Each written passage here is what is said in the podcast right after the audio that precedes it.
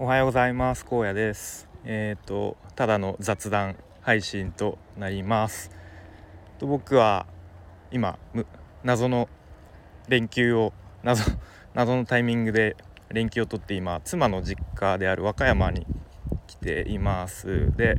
今子供たちと近くを散歩しています。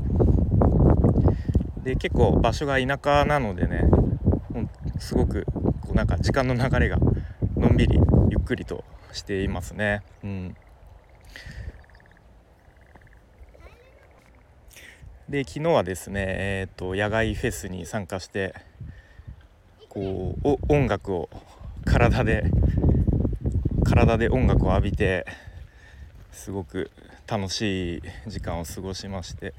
で今日はですねと娘ちゃんが昨日誕生日だったのでなんかまあ、プチパーティー的なのをやるみたいですね。はい、で明日がですねさらにちょっと個人的にはビッグイベントがあるのですごく楽しみです。ということで連休を思いっきり楽しみたいと思います。また今日は